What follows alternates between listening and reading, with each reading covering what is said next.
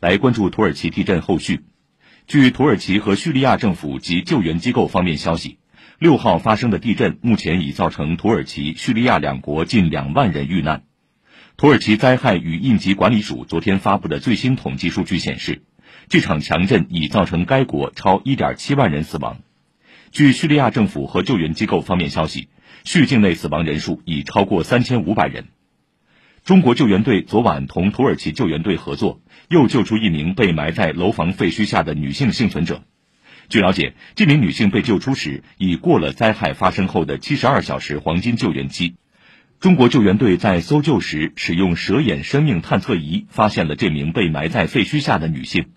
她被发现时可以与救援人员对话。这是中国救援队一天内与土耳其救援队合作救出的第三名幸存者，都是女性。此前，中土救援队通力合作，于昨天凌晨成功从废墟中救出一名被困孕妇。昨天下午又救出一名被埋在楼房废墟下的女性幸存者。土耳其地震发生后，中国民间的蓝天救援队迅速在全国征集队员。上海有十名队员分两路随第一梯队赶赴当地参与搜救。记者今天凌晨了解到，其中两名九零后姑娘七号乘火车赶往武汉集结。因机票紧张，只得再从武汉转到广州搭机出境，几经辗转飞抵伊斯坦布尔。昨晚在等待包机前往重灾区马拉蒂亚，请听报道。我们二月七号收到总队通知，二月八号广州白云机场起飞，到达阿布扎比，六个小时后登机前往伊斯坦布尔。上海蓝天救援队赴土耳其的领队万光超说，当地时间九号上午，蓝天救援队第一梯队成员已被分在若干小组展开搜救。他们计划在灾区至少工作十五天。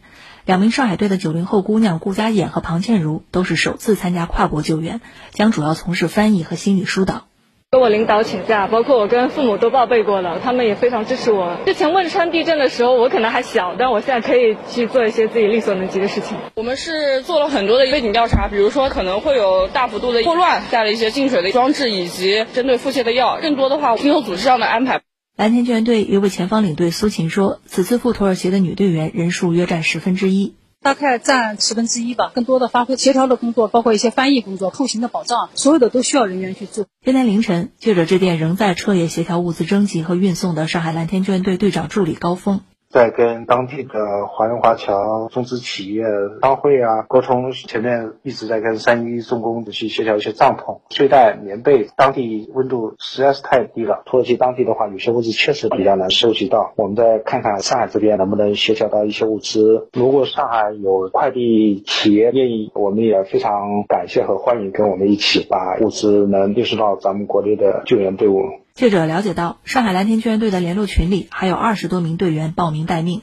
高峰说，他们马上组织集训，科目细化到地震救援全流程的各个环节，随时准备增援。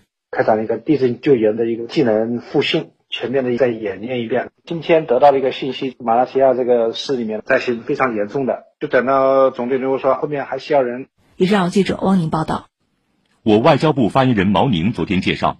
截至目前，经过各方共同的努力，有三名中国公民获救，状况良好，尚未接到其他中国公民伤亡的报告。昨晚，中国红十字会向叙利亚地震灾区提供的首批五千人份的医疗物资抵达大马士革国际机场，中国红十字会的救援人员随即抵达。商务部昨天表示，正抓紧向土耳其、叙利亚两国提供救灾物资，二百二十吨小麦正在运往叙利亚途中。余下三千多吨大米和小麦将于近期发运。世界银行昨天宣布向土耳其提供十七点八亿美元，帮助其进行震后救灾和重建工作。世界银行表示，其中七点八亿美元用来帮助重建当地受损的基础设施，另外十亿美元用来支持受地震影响的人群。